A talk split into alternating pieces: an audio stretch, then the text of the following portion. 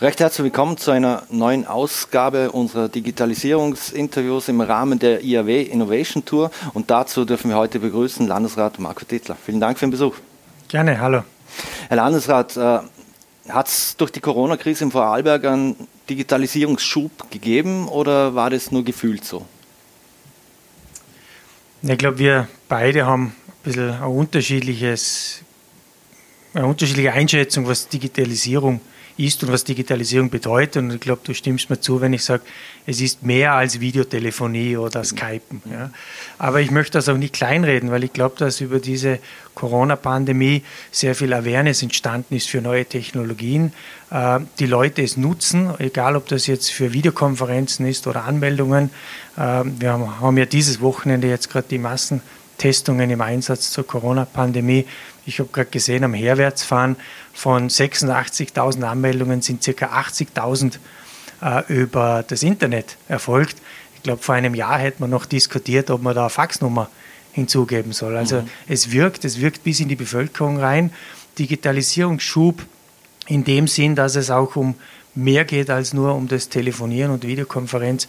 Vielleicht noch nicht, aber der Weg ist bereitet und das hat sicher einen großen Vorschub geleistet. Mhm. Vorarlberg hat ja eine digitale Agenda, die haben Sie schon gesagt, die wollen Sie konsequent vorantreiben und, ähm, und die Wirtschaft bei der digitalen Transformation unterstützen. Was passiert denn hier aktuell, beziehungsweise was wird kommen? Also die digitale Agenda war und ist ein wichtiges Instrument. Wir hatten einmal über ganz Vorarlberg drüber gescreent und hat geschaut, was für Projekte gibt es schon, wo, wo sind Lückenschlüsse eventuell notwendig und hat dann auch die Mittel etwas steuern und streuen können. Das war wichtig und es sind entsprechend gute Projekte hieraus auch schon entstanden, beispielsweise der Digital Campus, die digitale Fabrik oder auch die Postgarage sind Projekte, die man hier exemplarisch anführen kann. Mhm. Ich habe aber heuer Anfang Jänner gesagt, dass ich eine andere, ein anderes Bild auf die Digitalisierung im Land habe und ich mich hier fokussieren möchte auf drei, vier Bereiche. Wir haben einen Breitbandkoordinator eingestellt im Land, der wird und ist dafür zuständig, fürs Land eine Netzstrategie zu erstellen. Wir wollen uns ausrichten ganz bewusst, wir wollen hinterfragen, welche Rolle soll die öffentliche Hand beispielsweise beim Breitbandausbau äh, mhm. einnehmen. Seine Aufgabe wird es sein, die Förderungen des Landes im Bereich der Digitalisierung mit mir gemeinsam zu überarbeiten und Anfang 21 neu auszurichten. Mhm. Wir wollen im Bereich Forschung und Entwicklung Akzente setzen und auch bei der Fachkräftestrategie des Landes. Chancenland mhm. 2.0. Wir haben momentan eine Situation, wir haben sehr viel äh, Arbeitslose im Land und gleichzeitig haben wir Betriebe, die suchen händeringend nach wie vor Fachkräfte. Da mhm. muss man sich neu ausrichten, auch vor dem Hintergrund der Digitalisierung. Und ich halte es für wichtig, dass wir uns hier fokussieren auf wenige Kernprojekte, wo das Land sagt, hier wollen wir den Lead übernehmen und die anderen Projekte mit betreuen, mit begleiten, aber mit klarem Fokussierung auf drei, vier Schwerpunktprojekte. Die Corona-Pandemie belastet ja das, das Budget. Ähm, muss man jetzt den Gürtel etwas enger schnallen oder heißt es aus Ihrer Sicht äh, jetzt erst recht, auch was Digitalisierung betrifft? Ja, sowohl als auch. Ich glaube, es ist noch mehr Fokussierung jetzt gefordert. Wir haben äh, heuer im Sommer ein Budget erstellt für das Jahr 2021 wo ich in meinen Bereichen über alles drüber gegangen bin, was die Struktur betrifft. Wir haben wirklich geschaut, dass wir in der Struktur entsprechende Einsparungen vornehmen können. Und gleichzeitig sind wir aufgefordert, in Zukunftsprojekte zu investieren.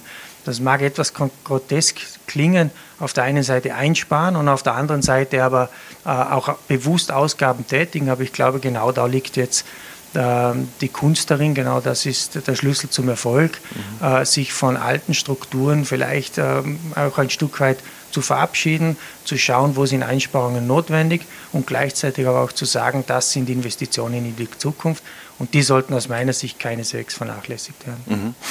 Sie haben den Breitbandausbau angesprochen, ähm, die Infrastruktur, jetzt hatten wir Homeoffice, Homeschooling, es wird gestreamt. Äh, wie sehr belastet denn das, das ganze Netz? Also hält unser Netz oder?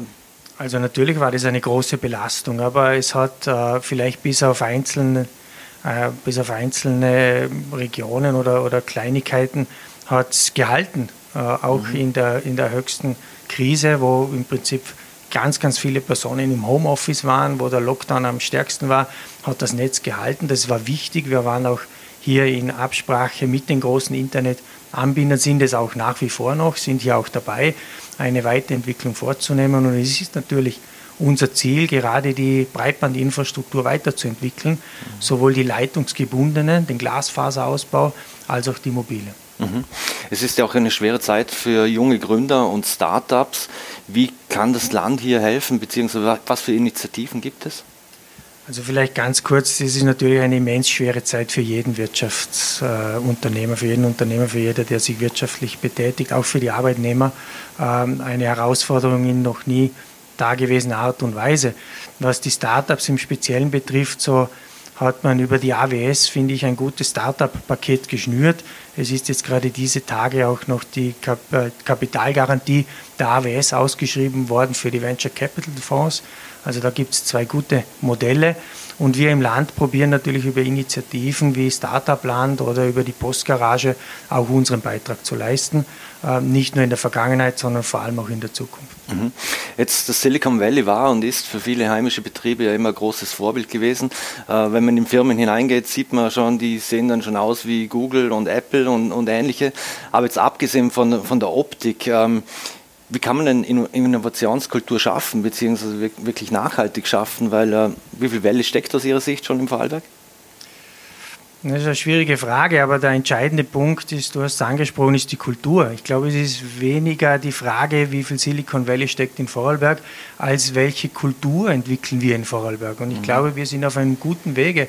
Äh, junge Unternehmer und Gründer ähm, haben eine ganz andere Kultur schon mittlerweile im Unternehmen, aber auch in der Herangehensweise, als das vielleicht vor 10, 15 Jahren der Fall war. Und ich glaube, da ist der springende Punkt, dass wir unseren eigenen Weg finden müssen in Vorarlberg, äh, die öffentliche Hand gemeinsam mit den Jungunternehmern, gemeinsam mit den Gründern.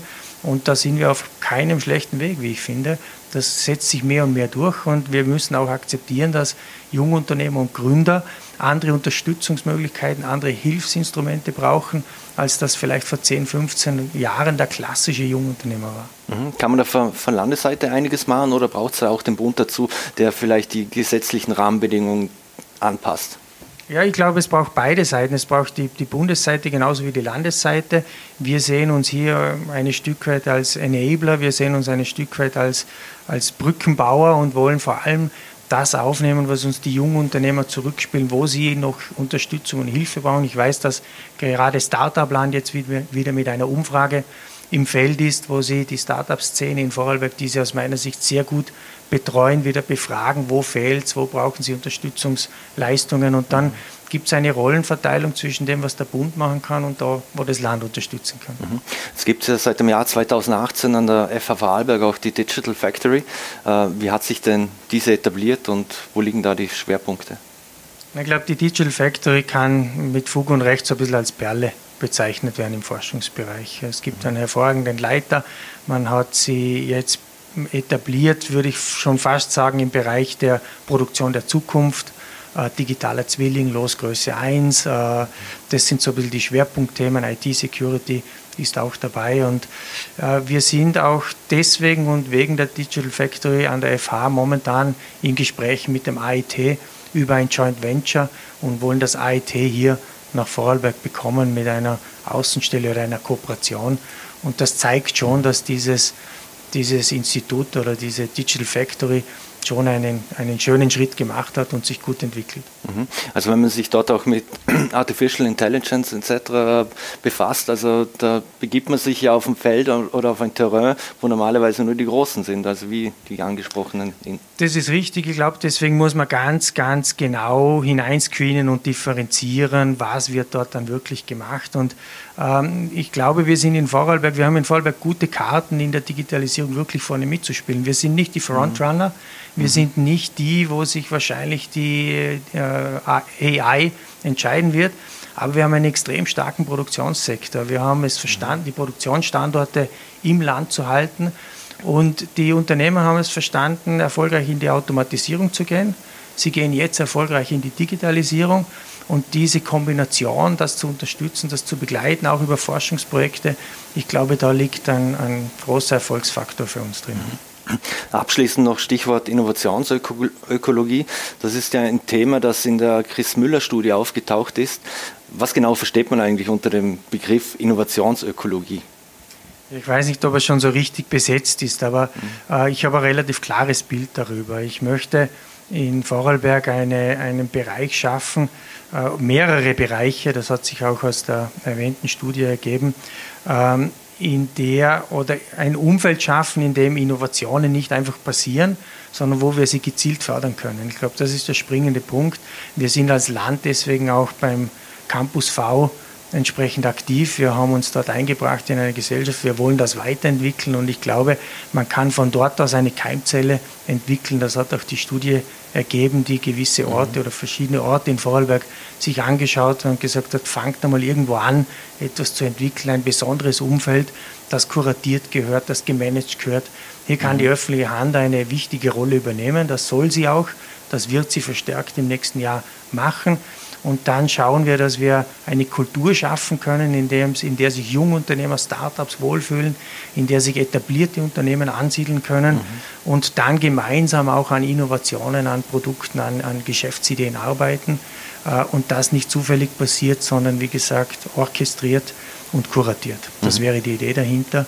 Und da gibt es einige tolle Plätze in Vorarlberg, wo das durchaus passieren kann und auch schon passiert. Mhm. Und Dornbirn wird einer der zentralen Punkte dann sein oder Orte? Ja, ich glaube, wir haben mit der Fachhochschule Dornbirn, der eben angesprochenen Digital Factory, äh, wir haben mit der Postgarage, mit dem Startup Land oder dem Designforum ein paar Institutionen und Partner, es ist die Wirtschaftsstandort dort angesiedelt, ähm, die da gemeinsam zusammenspielen können, die zusammenspielen sollen und wo die öffentliche Hand jetzt noch eine weitere Rolle übernimmt, nämlich dass sie sich auch engagiert in der Entwicklung dieser, dieses, mhm. dieses Umfelds. Ja.